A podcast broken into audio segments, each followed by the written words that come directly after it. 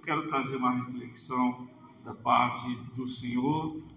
Eu quero que você abra sua Bíblia em Colossenses, na carta de Paulo aos Colossenses, capítulo de número 3. Nós vamos ler o versículo de número 1. E queremos, com a ajuda do Espírito Santo, sentados à mesa do Senhor, refletirmos no que Ele tem a nos dizer, a mim, a você, para que sejamos aperfeiçoados. Todos acharam Colossenses capítulo 3, versículo 1? Pode amém? Vamos ler todos juntos, os irmãos podem acompanhar na tela, na versão ao meio atualizada, 1, 2 e Oramos que vocês foram ressuscitados juntamente com Cristo, busquem as coisas lá do alto, onde Cristo vive, assentado à direita de Deus. Amém? Amém. Quem ressuscitou com Cristo aqui, levante a sua mão de glória a Jesus. Pastor, eu não sei o que é isso. Até o final eu espero que você saia daqui sabendo.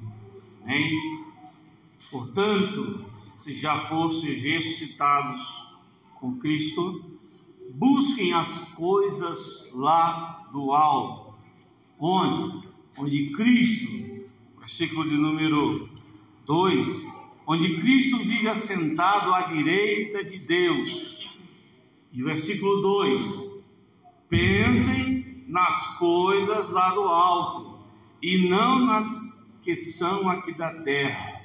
Versículo 3: Porque vocês morreram e a vida de vocês está oculta juntamente com Cristo em Deus. Quando Cristo, que é a vida de vocês, se manifestar, então vocês também serão manifestados com Ele em glória. Aleluia. Todos nós, de uma certa forma, quando fomos discipulados antes do nosso batismo, pelo menos uma grande maioria foi, é prática de nossa igreja dar um curso pré-batismo para que o novo convertido possa entender as implicações de se tornar membro da igreja, as implicações de descer as águas batismais.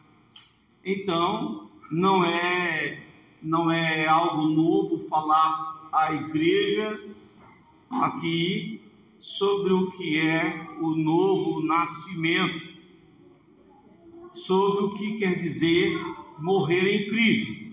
Mas se você não sabe, fica atento que você pode aprender hoje. Apóstolo Paulo, meus irmãos, exortou a igreja em Colossos através dessa carta. Ele exortou aquela igreja a não só buscar, no versículo 1, buscai as coisas lá do alto, mas ele diz no versículo 2, além de buscar, nós devemos o que? Pensar. A mente, a mente é algo muito difícil da gente entender. A ciência tenta entender a mente, mas não consegue totalmente. O indivíduo tem a sua cultura, a sua herança familiar, o meio em que ele cresceu, conviveu, seus vícios, seus hábitos, e muitas dessas, dessas situações são geradas é, e guardadas ao longo da sua vida na mente. Então, o apóstolo Paulo é um dos poucos escritores do Novo Testamento que dá orientação à igreja de Jesus, aos Colossenses e aos Filipenses, no capítulo 4, sobre as questões relacionadas à mente, aos pensamentos. Né? Quando ele diz lá em, em Filipenses 4, ele diz: Olha, irmãos, a partir do versículo 8, tudo que é bom, de boa fama, estranháveis afeto, se há um louvor nisso, né, se edifica aquilo, né, nisso pensai. Então ele sabia que a mente perturbada ou escravizada, ou uma pessoa que passa por muitos traumas, como a própria igreja que ele escrevia, traumas psicológicos, famílias destruídas, pais, mães, filhos assassinados por causa da cruz de Cristo. Se você quer entender um pouquinho do sofrimento, leia Hebreus capítulo 11, e você vai ver que alguns foram cerrados, o escritor fala que outros foram vestidos de pele de cordeiro, tingidos de sangue e soltados às bestas feras. É, o Coliseu Romano foi palco de grande sofrimento. Tem um hino que nós cantamos, muito antigo, que fala dessa igreja, né? Essa igreja sofredora. Aquele hino que diz, né? É, abençoa a tua igreja, Senhor. Sempre vou lembrar Sempre vou lembrar da igreja, lembra esse hino? Do tempo de Paulo de Pedro, que enfrentavam sua fé de cristão é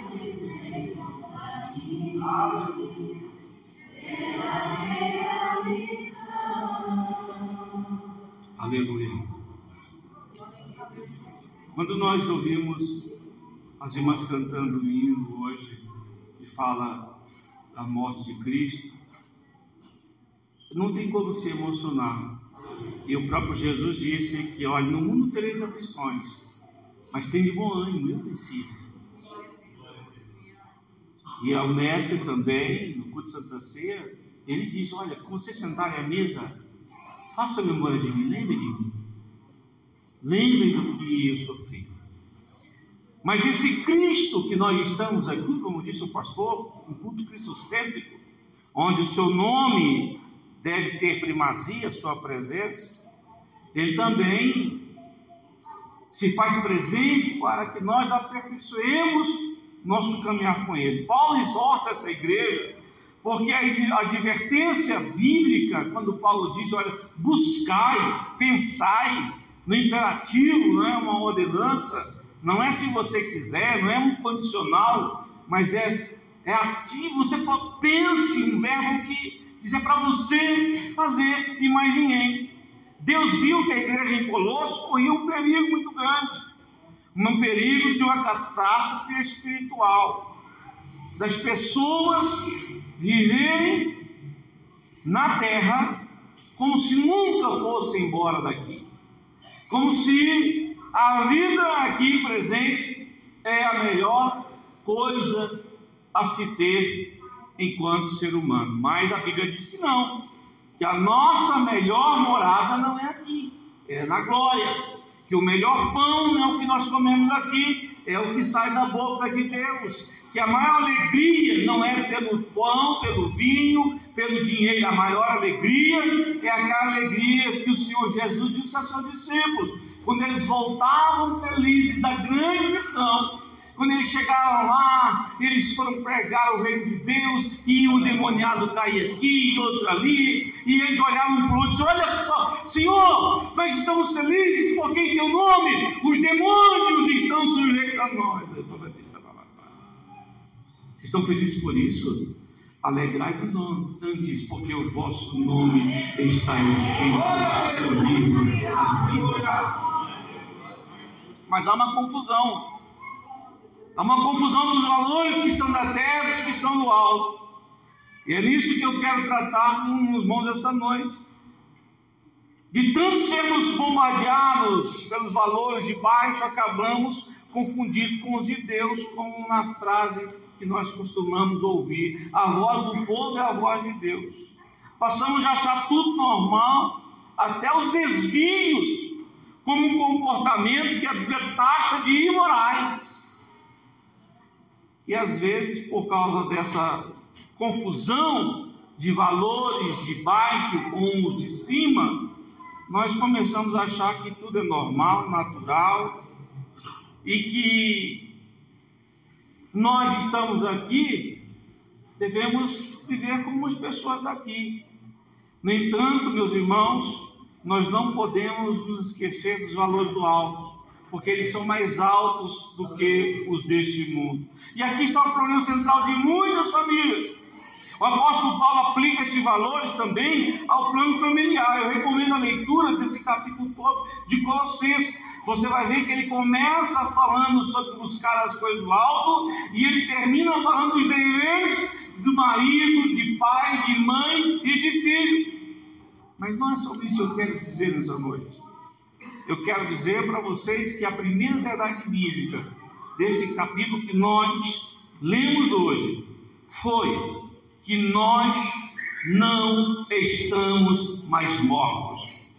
Portanto, disse Paulo, se fosse ressuscitados juntamente com Cristo, buscai as coisas que são de cima.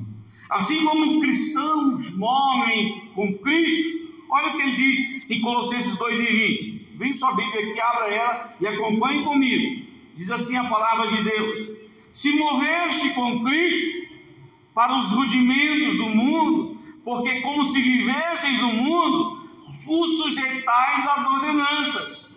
Não manuseis isto, não prove daquilo outro, segundo os preceitos e doutrina dos homens, porque todas essas coisas, como o uso se destrói, das coisas com efeito, têm a aparência de sabedoria, como culto de si mesmo culto ao corpo, culto à beleza, culto ao carro novo, culto à casa nova, e de falsa humildade. Olha o que Paulo diz. É, irmãos, eu sou assim mesmo, mas Deus não ama assim. Porque todas essas coisas com luz se destroem. Vou repetir: tais coisas com efeito têm aparência e sabedoria, como culto de si mesmo e de falsa humildade e de rigor ascético. Todavia, não tem valor algum contra a sexualidade. Então, ele completa: então, portanto, condicional, se porém vocês morreram com Cristo Agora ressuscitaram com ele. Buscai as coisas que são de cima. Olha o que diz 2 Coríntios. Aleluia, 2 Coríntios 5,17, bem famoso. E assim, Paulo diz: se alguém está em Cristo, é nova criatura. As coisas antigas já passaram, e eis que tudo se fez novo.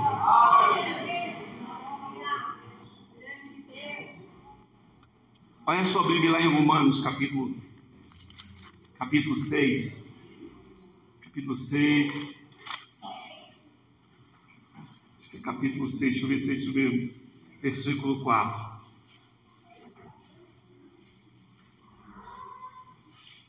Três, desculpa, a partir do versículo 3. Porventura ignorais que todos nós que fomos batizados em Cristo Jesus, fomos batizados na sua morte, Fomos, pois, sepultados com ele na morte pelo batismo, para que, como Cristo foi ressuscitado dentre dos mortos pela glória do Pai, assim também andemos nós em. Andemos em. Não ouvi. Andemos em. Tudo aquele que está em Cristo, nova criatura é. As coisas velhas já passaram, eis que tudo se fez novo. nós precisamos em novidade de vida. Porque nós estamos unidos com Cristo. A morte que Paulo está dizendo aqui é a morte espiritual. É a morte que nós deixamos para trás. Então, quando Paulo está dizendo aqui, olha, porque vocês foram batizados em Cristo, sabe quando que você desceu as águas? Você desceu as águas porque você creu em Jesus. E você aprendeu naquele momento que o batismo era o significado de que aconteceu no meu e no seu coração. O que nós estamos dizendo quando descemos as águas? Dizemos para o mundo: olha, agora eu morri para o mundo. Eu agora, quando levantei, estou agora ressuscitado com Cristo. Aí Paulo diz: olha, aquele que roubava não roube mais, aquele que mentia não minta mais, E assim por diante. Nós precisamos andar em novidade de vida. As pessoas precisam vê-los e dizer: ele não é mais o mesmo. Ela não é mais a mesma. O filho deles não é mais o mesmo. A família dela não é deles, não é mais a mesma. Por quê? Porque eles viraram crente. Porque eles agora são Bíblia. Porque eles agora andam diferentes. Eles agora têm, como disse o apóstolo Paulo, quando nós vamos passando, eles têm o cheiro de Cristo. Aí nós se tornamos cheirosos e nós nos tornamos também a carta de Cristo. Paulo diz lá em 1 Coríntios 3: Vós sois a carta de Cristo, escrita em vosso coração. O que está escrito nessa carta? Que nós agora estamos andando com Jesus. Que nossa vida está envolvida em Cristo. Sabe isso que quer dizer? Que a minha vida, eu dependo de Cristo. Que as minhas decisões, os meus dons, os meus talentos, a minha vida, o meu trabalho, a minha roupa, o meu brinquedo, o meu hobby, ele agora está sujeita à vontade do reino. Por quê? Porque vocês ressuscitaram com Cristo. Então agora vocês precisam buscar as coisas de cima. E as coisas de cima, elas apontam para as coisas do reino. Na oração do Pai Nosso, nós dizemos assim: Pai Nosso que estás do céu, santificado seja o teu nome, venha a vós o vosso reino, seja feita a tua vontade. João disse: arrependei-vos, que é chegado o reino de Deus. Jesus também disse: arrependei-vos, que é chegado o reino de Deus. É Deus morando no homem em sua vontade, na sua vida.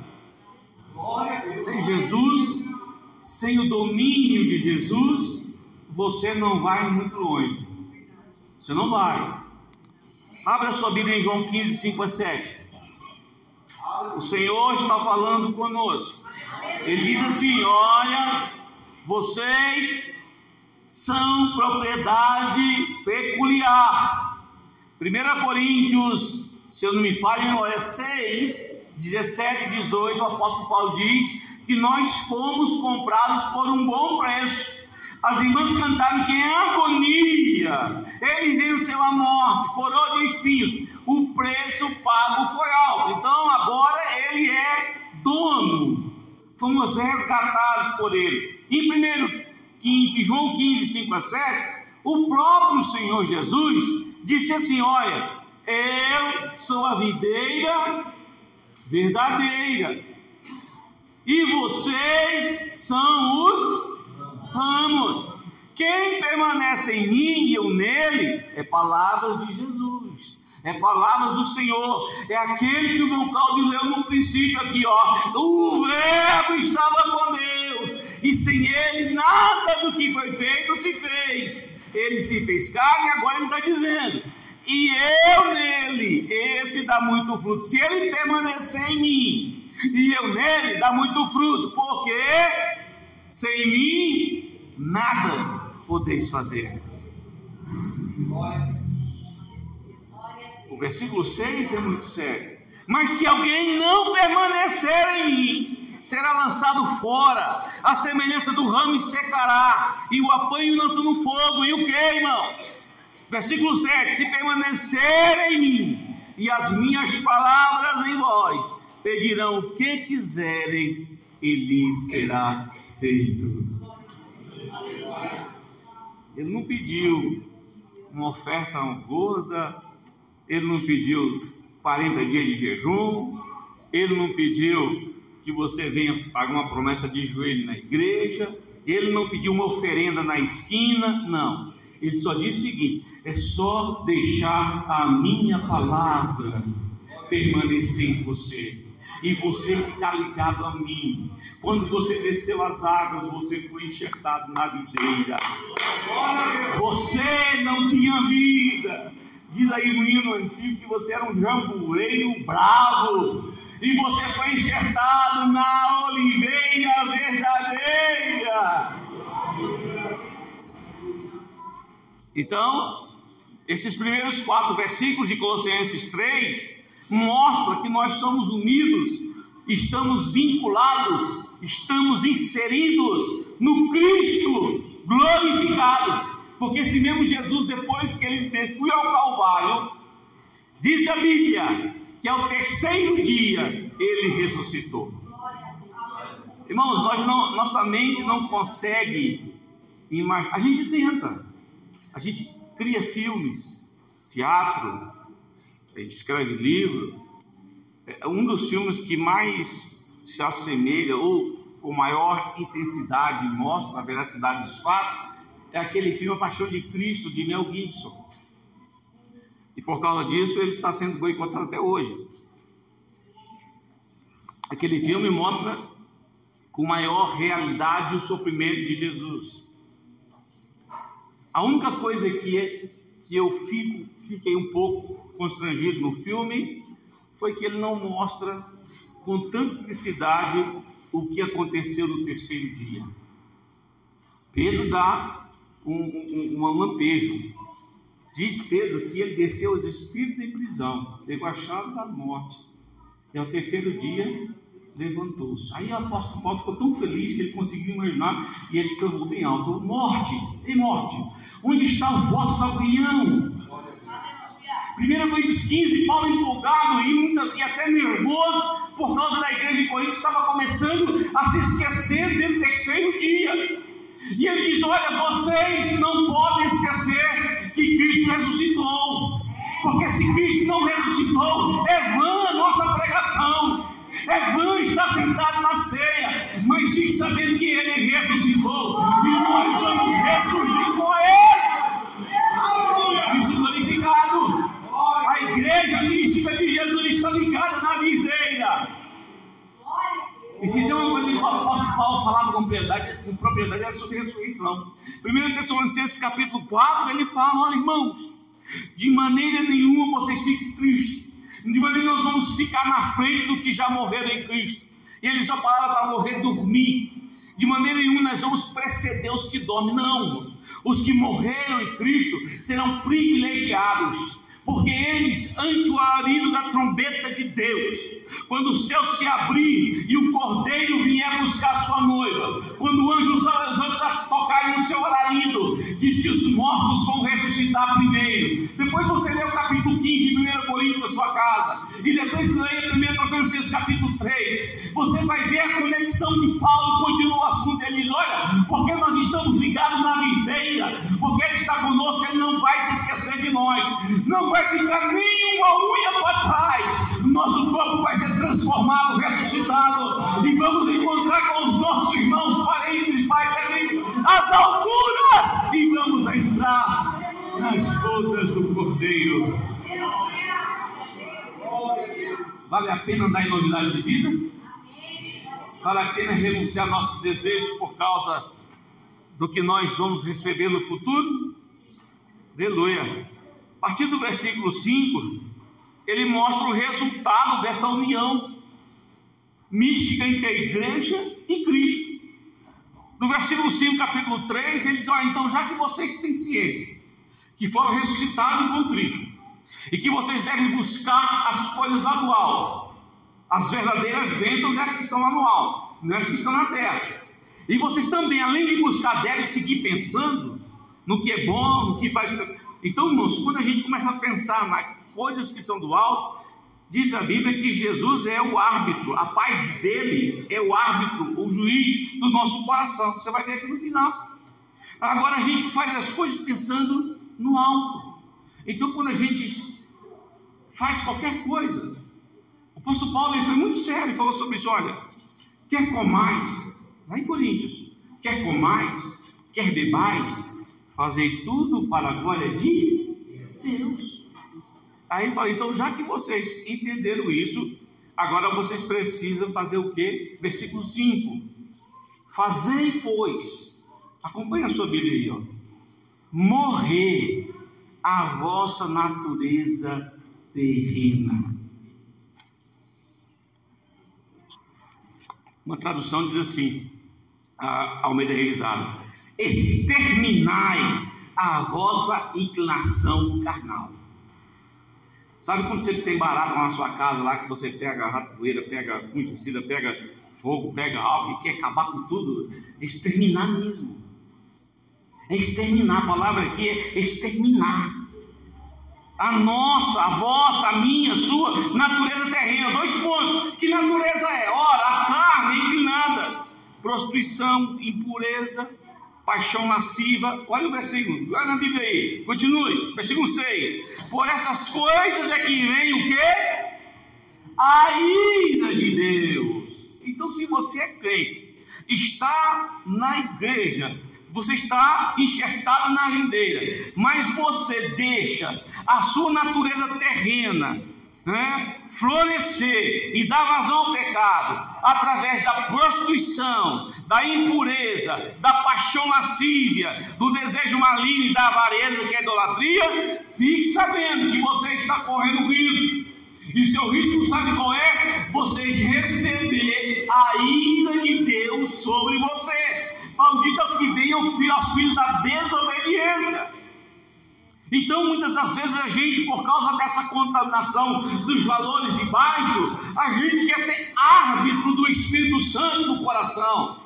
A gente quer dizer para o Espírito Santo o que pode e o que não pode. A gente quer contender com Deus. Não, isso aqui não tem problema. Isso aqui pode, aquilo não pode. Então nós precisamos pedir a Deus discernimento, porque não é possível um crente que tem a palavra de Deus não ter discernimento da forma que deve andar, que deve falar, que deve se vestir, que deve trabalhar, que deve viver em sociedade. Está em confusão, ele não tem discernimento de Deus, para dizer: não, eu não posso fazer assim, eu não faço isso porque Jesus da vida em mim, e a vida que agora vivo, disse Paulo, vivo no Filho de Deus, Ele me amou e se entregou.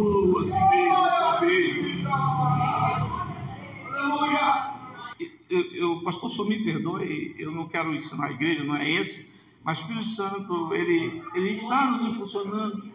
E eu não quero ofender a, a noiva do cordeiro, não é esse o meu papel aqui.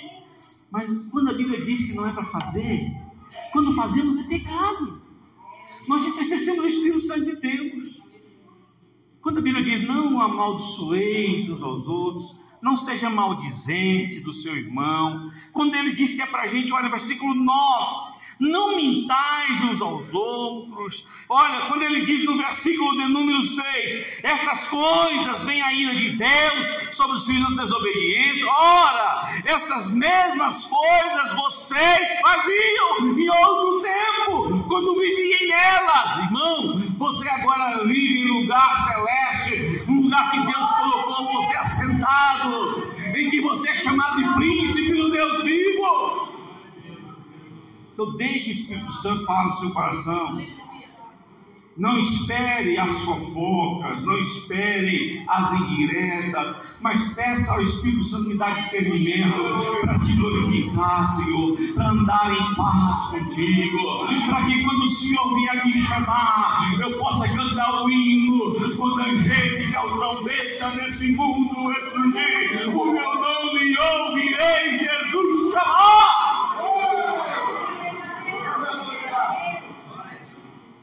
extermine. Romanos 6, 12 a 14, Paulo diz assim: portanto, não permitam, olha o que ele diz, que o pecado reine em seu corpo mortal, fazendo com que vocês obedeçam às suas paixões também. Não, olha, além de não permitir, ou seja, você tem controle. Você agora não vive debaixo do jugo do pecado, é diferente. Os ímpios lá fora, quando eles pecam, eles não têm controle. O diabo faz cilada, eles são tentados nas suas próprias paixões, mas eles não conseguem resistir o efeito do pecado sobre nós. Não. Nós não, nós agora não estamos debaixo do pecado, nós estamos debaixo do jugo de Jesus. E ele diz: O meu fardo, meu jugo é suave e o meu fardo é leve. O salmista diz: mandamentos de Deus não são pesados para aquele que vive em novidade de vida. Versículo 13: Também não ofereçam os seus membros as suas paixões ao corpo do pecado, como instrumentos de injustiça, como pessoas que passaram da morte para a vida, ofereçam a si mesmos a Deus e ofereçam os seus membros a Deus como instrumentos de justiça. Então, a questão vida espiritual, valor dual, valor da terra, precisam ter o lugar certo e no meio do seu coração, segundo o que a Bíblia diz, nós devemos prezar pelos valores do alto. Nós somos propriedade de Deus. E essa vida deve resultar no abandono do pecado, seja ele mental, interiorizado ou externado. Devemos pedir ao Espírito Santo, aquele que mora em mim, aquele que vive comigo, aquele que anda comigo, dai-me discernimento para ouvir a tua voz. Então o apóstolo Paulo diz a partir do versículo 12: Primeiro, você foi glorificado com Cristo, morreu para o mundo. Segundo, você deve exterminar suas inclinações carnais. Sou tentado a ver pornografia, passa longe dela. Sou tentado a falar mal dos outros, fecha a boca. Sou tentado a comer demais. Por favor, ajude aí, dá um jeitinho, ajuda a balança. Para de ser glutão. E a gente tem que tomar cuidado com isso. Quando eu falo nós, porque irmãos, cada um, segundo Paulo, é tentado na própria inclinação carnal dele. O diabo não vai tentar uns com cigarro de maconha, porque sabe que ele nunca olhou para aquilo. O diabo vai tentar o irmão com outra, mas ele sabe, ele conhece a minha e a sua fraqueza. Então, o apóstolo Pedro diz, irmãos, fiquem espertos, porque o diabo anda em redor de vós, bramando como um leão. Mas é como ele tenta imitar, porque conosco está o leão da tribo de Judá. Eu venci o mundo, tenho ânimo. Pastor, mas parece ser muito fácil para vencer. Eu não consigo, pastor. Eu até tento, mas eu não consigo, pastor. Quando eu estou na roda dos amigos, dá aquela vontade de contar aquela piada decente, dá aquela vontade de contar aquela vantagem. Quando eu estou perto dos irmãos, dá vontade de contar os papos. Tá? Pastor, eu tenho as minhas inclinações. Todo mundo tem um lado oculto da lua. Todo mundo tem a outra face do coração, aquela face que só o Espírito de Deus conhece a sua palavra. A Bíblia diz que aquele lado onde ninguém chega, o apóstolo escreveu, o escritor de Deus diz que ela é, a palavra de Deus é tão poderosa que ela vai até a divisão da alma e do espírito, ela não deixa nada sem atingir, sem influenciar. Ou seja, cada vez que eu escuto, que eu ouço, que eu leio a palavra de Deus, ela vai ao profundo da minha alma. Agora eu preciso decidir que inclinação eu vou me envolver. Então Paulo diz no versículo 12: Então agora vocês precisam se revestir. E ele usou uma palavra aqui muito interessante: revestivos, pois, como eleito de Deus, santos e amados. Olha o versículo 12 aí, está com a sua Bíblia aberta? Acompanhe comigo. Então, revestivos, pois, como eleitos de Deus, santos e amados. De quê, pastor Paulo? De quê? De quê? Portanto, como eleitos de Deus. Quem é eleito de Deus aqui, levante a mão e diga amém. amém. Santos e amados. Quem é santo aqui, diga glória a Jesus. Amém. Quem é amado por Deus aqui, diga amém. Então, o que, é eu devo fazer, Paulo? Revestidos como de Deus, olha lá, ó, profunda compaixão, de bondade, de humildade, de mansidão, de paciência. Deu 13. suportem uns aos outros. Parece que eu vejo o apóstolo Paulo escrevendo naquela igreja, vocês estão entrando em crise espiritual, porque vocês não entendem o que significa ser igreja de pessoas com dificuldades, com problemas, cada um com a sua história, com o seu trauma, com a forma que foi criado, com os seus defeitos. O que vocês não entendem é que a igreja é onde o hospital, onde o tratamento só vai acabar quando o nosso Senhor nos chamar. A igreja é cheia de pessoas com defeito. Se você encontrar uma perfeita, não vá, porque você vai estragá-la.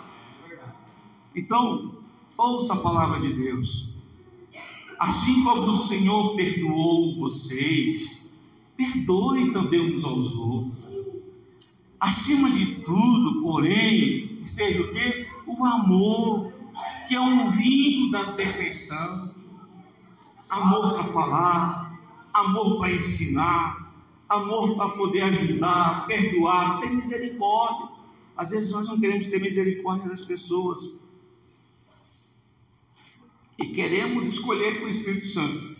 Aquele é crente mesmo, pastor. Olha, o Espírito Santo, aquele lá vai para o céu. É aquela lá, você viu aquele irmão, aquele lá é verdade. Aquele, eu conheço crente, nem aquele irmão. Cuidado. Deus pagou um preço muito alto por cada um de nós. Versículo número 14, 15. Seja a paz de Cristo, o árbitro, sabe o que é árbitro? Juiz. Seja ela a paz de Cristo, o hábito do coração de vocês, pois foi para essa paz que vocês foram chamados em um só corpo. E ele termina. E seja o quê? E seja o quê? Essa é a igreja do Deus vivo. Aleluia. Tem gente que acha que é só barulho que faz uma igreja ser boa. Não, meus irmãos. É ouvir a crente forte, crente fiel, crente quente. É aquele que quando lê um trecho como esse da Bíblia, é aquele que escuta uma palavra como essa, num culto como esse, e sabe, Senhor, eu sou mais necessitado da tua misericórdia. Eu sou carne, Senhor. Olha só como eu tratei o irmão, a irmã. Senhor, olha como eu fui, Senhor, falso com aquele irmão, com aquela irmã. Senhor, como é eu fui, você chacota. Olha como eu fui desobediente. Olha como eu me inclinei ao pecado. Senhor, tenha misericórdia de mim. Ele bate no peito e diz: Senhor, me ajuda. Tomar ceia, Senhor. E o Espírito Santo diz que eu tenho que me examinar. E eu me examinei hoje, Senhor. E a tua palavra diz que eu estou de volta. Mas o sangue, o sangue do Cordeiro, o sangue do Cordeiro nos purifica de todo o pecado. Aleluia. Glória a Deus. Louvado seja o nome do Senhor. Eu quero terminar no versículo 16. Depois de tudo isso que eu falei, igreja de Colossos, que eu expliquei para vocês sobre a importância de vocês entenderem o fato de andar em novidade de vida, de deixar as coisas velhas para trás, buscar a vontade de Deus andar pensando nas coisas que são da eternidade. Aleluia. Abandone os seus vícios e os seus pecados, exterminando as inclinações carnais. Às vezes, para exterminar a nossa inclinação, precisa orar mais do que o normal.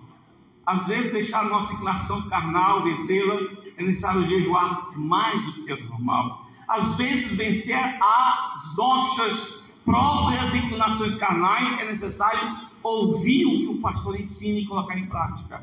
Às vezes, para que a gente possa vencer as nossas inclinações carnais, é preciso ser mais humilde, se humilhar na presença do Senhor.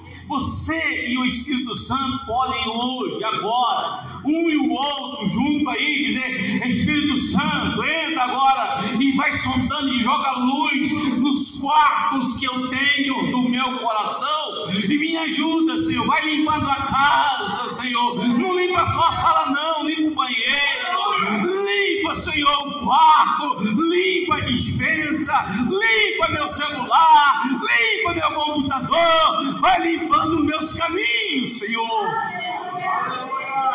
E o que é que limpa, pastor? É a palavra de Cristo. Versículo 16: Habite, que a palavra, vamos ler todo mundo junto, um, dois e que a palavra de Cristo habite ricamente em vocês, instrua e aconselhe-se mutuamente em toda, louvando a Deus. E.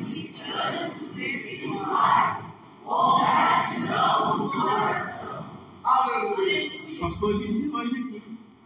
Louvado seja Deus pelas regentes que nós temos porque vocês estão escolhendo hinos, músicas edificantes que mostram que Cristo é o centro do nosso louvor. O Espírito Santo ama a igreja, ele diz aqui que ele é o nosso Senhor, e ele está dizendo que habite a palavra de Cristo. Não é simplesmente o cristão lendo, mas olha como Paulo. É simples. Instrua uns aos outros. Você é líder do círculo de oração, você tem autoridade para instruir, para exortar com amor, com sabedoria, dizer minhas irmãs, minha irmã, mas não faça como alguns que a gente conhece, não. Chama do lado, minha filha, meu filho, você é líder, você, você é obreiro, chama do lado, meu irmão, minha irmã, esse comportamento não é bom, não agrada ao Senhor. Nós devemos prezar pelo nosso testemunho. Nós precisamos, não vá também, não vá com história, com sonho, com, com revelação, não. Vá com o Espírito Santo só, não precisa ajudar o Espírito Santo, não. Ele sabe, se você for daquele jeito, ó, com sabedoria, louvando a Deus, Jesus disse: se você, estou terminando já, se você, minha esposa já olhou para mim ali, estou terminando. Se você, Jesus falou, se você vê o seu irmão pecar, Vai entre você e ele. Alguns vai correndo para o pastor. Alguns vai correndo para a porta da igreja para contar para o irmão, para a irmã. Irmão, vou contar uma coisa para você, mas é para você orar. Não é para você contar para ninguém. Irmão, não sabe o que é, irmão? Olha, irmão volta, aquele irmão lá, você viu, apagadinho tudo. Olha, irmão, que dó. Vi ele fazendo isso, aquilo outro. Pois é, irmãos. Paulo disse não, não é assim não, ó, como é que é. É mutuamente, mas é com sabedoria. Irmão, está acontecendo com você? Você era mais assíduo no ensino, você, você fazia aquilo, não faz mais. Posso te ajudar em oração? Faça como a Bíblia ensina. Com certeza você não vai dar trabalho para o ministério, nem para o seu pai, nem para sua mãe, nem para a igreja, nem para os líderes. Quando Paulo diz que habite a palavra de Cristo ricamente em vocês, é isso: é colocar o cristianismo em prática, com amor, com sabedoria. E Jesus mesmo diz: se você, se o irmão te ouviu, você ganhou o seu irmão. Aleluia! Alegria no céu. Quando um pecador se arrepende. Se ele não te ouviu, chama mais um sábio. Não vai chamar um fofoqueiro, não. Vamos lá, irmão. Irmão, vim aqui com o irmão, vou morar com você, irmão, irmão, para que você, irmão, olha, está errado, está errado esse caminho. Você, e estamos falando de pecado, não estamos falando de coisas fúteis. E se você ganhar o teu irmão, disse Jesus, parabéns. Deixe o Espírito Santo fazer o trabalho dele na igreja. Terminemos nossa caminhada pela fé em novidade de vida.